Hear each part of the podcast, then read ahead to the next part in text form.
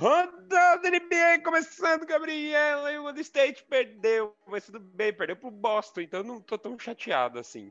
Pô, tá bom, perder pro Boston tá ótimo. Tá, já é o esperado. 111 a 107, então eu tô Pô. tranquilo, foi um resultado ali pau a pau.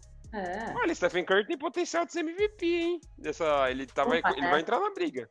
não vai, né? Mas eu tenho que é o manter meu clubismo. Vai ser o Jokic ou o Embiid. Você viu a entrevista do Jokic que eles perguntam que as pessoas comparam muito o jogo dele com o LeBron James. Daí ele sério falando, é, é, é sim, eu tenho meu físico é muito parecido com o dele, é, a minha elasticidade. Eu acho que ainda eu sou um pouquinho melhor na, na, na, na explosão. E ele falando. E, e aí, do nada, ele, ele começa a rir. Ele fala, mano, tipo, que claro que não, né? Tipo, óbvio que não. Olha esse cara. Esse cara revolucionou o basquete.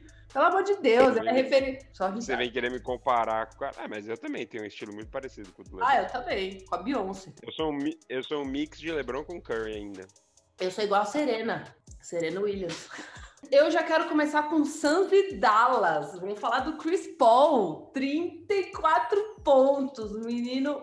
Menino Chris Paul é foda. Esse jogo aí, ele hum, teve a bola de três, né? Do Booker, que meteu uma bola no último segundo e foi sensacional. E é o segundo jogo que o Suns ganha do Dallas, né? O Dallas que tá ruim, né, gente? O Dallas tá penando, tá uma draga. A gente tava colocando uma esperancinha ali, mas é difícil, né? Muito jogador que machuca e o menino, menino Doncic não ia conseguir. Precisam fazer uma massagem nos ombros do Don't, porque ele deve estar doendo ali, de tanto ele carregar aquele time ali nas costas. Não, e o Porzingis, e o Porzingis ainda ele divide, tem que dividir o tempo dele, né? Porque ele machuca muito, né? Então é complicado. Aí pega um time que nem o Santos que tá como? Querendo ganhar? É, o, o Suns ainda eu acho que. E tudo bem. É, o Suns ele ainda vem cometendo também uns vacilos aí, perde para uns times que não deveria perder, mas é normal, né? O time chegou o Chris Paul, é um jogador recente no time. Vamos sempre voltar àquela mesma história de não ter não teve pré-temporada decente e os times estão se ajustando, mas o Suns é um time que pode se é, faz ali, ó, faz o arroz com feijão na temporada regular, consegue a sua vaga ali para os playoffs É isso. monta o time para os playoffs. Eles estão provavelmente montando o time para os playoffs. Vai chegar nos playoffs e vai ganhar. E o Dallas, pô, eu esperava mais do Dallas essa temporada, hein? Eu acho que o Dallas caiu de rendimento nessa temporada. Eu não sei o que está acontecendo. Eu acho que eles precisam fazer umas trocas aí nessa. Talvez na free agent aí eles pegarem alguns jogadores importantes. Porque o Lucas sozinho, mano, não tem. Se você não é o LeBron James, Ah, ou o Kevin Durant. Tem como. Não tem como. Se você não é o LeBron James que entra num time e consegue carregar o time para os playoffs sozinho, você não, você não tem como, não tem como. Luca Doncic não é LeBron James, é um prospecto muito bom, mas precisa de um time ali que ajude mais ele no, porque é ele sozinho, né? Ele que tem que resolver tudo sozinho. Então, aí quando os caras marcam muito ele, eu já assisti alguns jogos do Dallas essa temporada que às vezes ele tem dois Não. caras em cima dele pressionando. E eles são. aprenderam a marcar o menino, né? Tipo, porque. É. E aí também o Dallas também não sabe jogar muito bem sem o. sem o Doncic ser o responsável, né? E aí eles têm que se adaptar. É normal, gente. Tá bom. Daqui a pouco o Dallas melhora. Espero. Eu quero comentar, Gabriela, sobre Boston e Sacramento. O Boston perdeu este jogo para o Sacramento Kings. Calma, eu sei, vocês vão me falar, estava desfalcado. Lógico que estava desfalcado, não tinha Taco Fall jogando. E aí, quando não tem Taco Fall, acontece isso. Não é brincadeira, eles estavam desfalcados só do Kemba Walker, que era Uhum. back-to-back, eles jogaram contra o Golden State e no outro dia jogaram já contra o Sacramento, então isso nas estatísticas do back-to-back sempre prejudica o time, né? Então o time Uhum. tende a perder, então eles estavam cansados, exaustos, pegaram um time que incomodou bastante. O jogo contra o Golden State foi 111 a 107. Stephen Curry trabalhou bem naquele jogo, mas não adiantou de nada, eles ganharam. Jogaram bem contra o Sacramento, mandaram bem no segundo quarto, abriram vantagem, abriram bem uma vantagem no terceiro quarto. Mas De'Aaron Fox estava jogando muito. Ele, Harrison Barnes e Tyrese Halliburton, eles estavam jogando muito e não teve como. 26 pontinhos pro De'Aaron Fox, o Harrison Barnes com 24 pontos e o Tyrese 21 pontos. Mas o destaque aqui que eu quero falar, o Tatum também deitou nesse jogo, jogou pra caramba. pra caralho, Mas né? o ponto que eu quero falar aqui não é nem falar aqui da derrota do Boston, porque eu acho que vai mais pela por poupar os jogadores e por ser um jogo back-to-back. Então eu nem quero destacar isso, mas eu quero destacar o Sacramento Kings, que eles tiveram quatro derrotas seguidas aí em janeiro, e aí de repente eles tiveram oito jogos, dois jogos foram remarcados por conta de protocolo de Covid, e eles jogaram seis desses oito. Desses seis, eles tiveram só uma derrota e cinco vitórias. E essa única derrota foi para o Miami por um ponto. Ou seja, o Kings começou a caminhar aí, começou a montar um time legalzinho, ganhou jogos importantes contra times difíceis. Então, assim, o, o Darren Fox está jogando bem.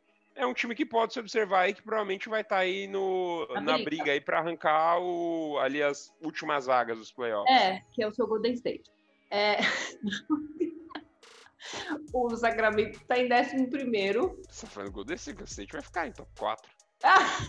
Sacramento tá em 11 primeiro. Houston, que a gente já tá, anda falando aqui muito do Houston, que né, tirou um peso aí bom do time, tá jogando bem melhor. E o Golden State. Essa briga vai ser boa, porque o San Antonio, tá, é, que é o, o oitavo, tá 12 de 10. E o Golden State tá 11 de 10. Então, o que é ótimo, porque, fi, se você perder dois jogos ali, você já perdeu a sua colocação nos playoffs. Então, vai pegar fogo essa temporada mesmo. Eu tô tranquilo, Golden State. Eles não vão ganhar do Golden State? Não, o Golden State nem vai entrar nesse play. Não, não vai mesmo, Bruno. Mas tá tudo bem, Bruno, porque não é 2021, é o ano que vem que vocês já se organizaram pra isso. Curry MVP. Curry MVP. Não vai. Ô, modinha, não vai ser não. Vamos falar de time que tá ganhando? Clippers Hum. e Nets. Ô, eu vou falar aqui, depois daquele jogo, né, daquele caos que, que aconteceu com o Nets, né, que eles perderam a posse de bola, o Westbrook meteu a bola de três na cara deles, o Nets acordou pra vida. Acordou não, né? Eles entenderam que eles precisam começar a defender. Eu acho que nesse jogo eles defenderam um pouquinho melhor, até porque estavam jogando com o Clippers, né? Então acho que tem uma motivação extra aí. Os três caras, né, principais ainda são o James Harden, que meteu 23 pontos, do- fez um triple-double, né? 12 rebotes e 14 assistências. É, Kyrie com 39 pontos. E o Duran com 28. E aí, eu quero só dizer que ele, eu tava vendo os últimos segundos de jogo, assim, e, e eles defendem mal mesmo, né? Tipo, é- é eles têm que se adaptar ainda, eu entendo. E o Clippers já vem de um histórico de defesa muito boa, isso é fato. E aí, eles quase perderam o jogo. Se não fosse o Kevin Durant, que, cara, é cirúrgico. As bolas que ele mete é uma coisa absurda. Na hora que tem que meter a bola. Então, assim, tipo, além dele ser bom durante o jogo, ele é o cara que vai meter a bola na hora que. Meu Deus do céu. E aí foi o que salvou mesmo o Nets, que foi 120 a 124. O Clippers ainda tá o quê? Em segundo, eu acho, da conferência, tá indo super bem, tá quietinho, quietinho, ele tá com 17 de 6, então eles só perderam seis jogos, o que é excepcional, e essa temporada a gente nem fala de, muito neles, e ninguém tá falando, tá todo mundo esquecendo um pouco o Clippers, e o Nets eu achei que evoluiu ali no quesito defesa, até o Harden deu entrevista, falou que eles têm total consciência de que eles precisam aprender, defender melhor, que ofensivamente eles se arranjam, né? Ofensivamente eles sabem jogar, mas ofensivamente é, precisa de treino, né? Precisa de treino e precisa, para ganhar campeonato, precisa aprender a defender. Eu acho que o Nets tem um caminho bom. Pra mim, ainda é, eu sigo com o mesmo discurso. Precisa melhorar a questão da defesa Uhum. e precisa resolver a questão do ataque, porque ainda é um jogo ainda muito individualista. Então precisa melhorar, jogar no coletivo. Esse jogo aí o Kyrie Irving deitou no último quarto, mas não é sempre que você tá num dia bom, né? Por mais que você seja um excelente jogador, não é sempre que você tá num dia bom. Então assim, Brooklyn Nets é um bom time, tem tudo pra chegar na final, tem tudo pra ser até campeão Uhum. mas precisa consertar esses errinhos aí que podem custar uma podem custar aí uma, uma fase aí uma das primeiras fases aí dos playoffs É. E a gente colocou no, no, no Instagram do, do Chuar, a gente colocou o que tá acontecendo com o Brooklyn Nets, né? E no Stories. E aí a galera falou: não, tá acontecendo nada, tem que dar tempo, não, vai ter. E é efetivamente, eles estão ainda na fase que pode eles têm esse privilégio do tempo ainda, que tem ainda muito que acontecer. Mas assim, chegando no fim de fevereiro, começo de março, filho, tem que, tem que já acertar essa defesa, entendeu? Vamos ver. E uma das partes boas do Clippers é que sai um pouco o foco deles, né? Uhum. Querendo ou não, a gente acaba pegando o foco dos principais times da é. temporada. É. E como eles perderam feio na última temporada, eles perderam um pouco o foco. Com isso, a gente, com isso a gente acaba olhando mais o Lakers, acaba olhando o Philadelphia, que tá indo muito bem, olha o Brooklyn Nets, são os potenciais times aí. E o Clippers tá ali, beleza, perdeu esse jogo, mas se a gente for olhar aqui nos números, o Clippers tem seis derrotas de 23 jogos. Então, assim, tá muito bem. O Clippers tá com uma campanha excelente. Uhum. O Tajazz é outro time. Tem 21 jogos, 5 derrotas. Então, assim, se a gente olhar hoje a tabela, a gente tem o Tajazz, Clippers e Lakers. Olá. Siga no seu caminho, Clippers. Eu não quero ficar falando muito de vocês. Siga no seu é. caminho aí e espero que vocês vão bem nos playoffs. Quero falar de Toronto e Orlando. Orlando Jones. tá difícil por Orlando. Mas eu quero falar do Van, Van Vliet com 54 pontos, 11, 11 bolas de três. Ele superou o recorde do DeRozan no Toronto. E eles ganharam, né, de 123 a 108 do Orlando. Quero dizer que é muito importante o Van Vliet ter feito isso, não só por uma questão óbvia de deles né, de 54 pontos, de ser muitos pontos, mas também é uma questão que ele não, ele foi um cara que não foi draftado, ele é um cara que fisicamente, né, tipo, as pessoas não falam muito nele, né, em quesito poten que potência do basquete. Eu acho que o cara faz muito bem o dever de casa, né? Tipo, que é isso, o esporte é isso. Você treina pra caralho. Não tem problema se você não foi draftado, se você não foi escolhido, se você tá no banco. Não tem problema. O problema é você não treinar e você. Não existe talento que supere treino. E eu acho que isso é importante. E o DeRozan, assim que terminou o jogo, o DeRozan fez uma chamada de vídeo com o Van Vliet, parabenizando eles, que eles foram companheiros de time parabenizando e foi muito legal. E ele, o Van Vliet falou, vou comemorar, óbvio, porque não sei quando vai, isso vai acontecer de novo, mas acabou, né? Não ganhamos nenhum campeonato, amanhã já tem que jogar é de novo. Enfim, Toronto 123 a 108. Eu não sei onde está o Toronto, mas o Toronto deu uma melhorada aí, hein? Toronto está em décimo com 9 vitórias e 12 derrotas. Olá. Parabéns aí para Van Vliet. É, eu acho muito legal esse, essas quebras de, de, paradigmas de jogadores não draftados, né? Hum. A gente tem ele, tem o Duncan Robinson, que é outro jogo também não, que é outro jogador que não foi draftado e hoje é uma das principais peças do, do Miami Heat. E é muito legal ver a evolução dele.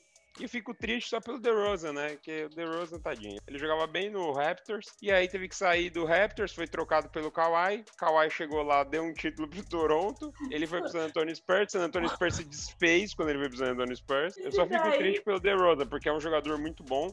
É capaz que o, De, o DeRozan, ele acaba entrando aí para um dos grandes times para fortalecer aí... É alguma equipe que precise de um jogador com as características dele. Parabéns pro Van Vliet e o Toronto está voltando. É, a gente falou que o Toronto poderia ser um, é, um time aí que ia voltar do, uhum. do nada e está voltando. Tá, tá voltando. Voltando.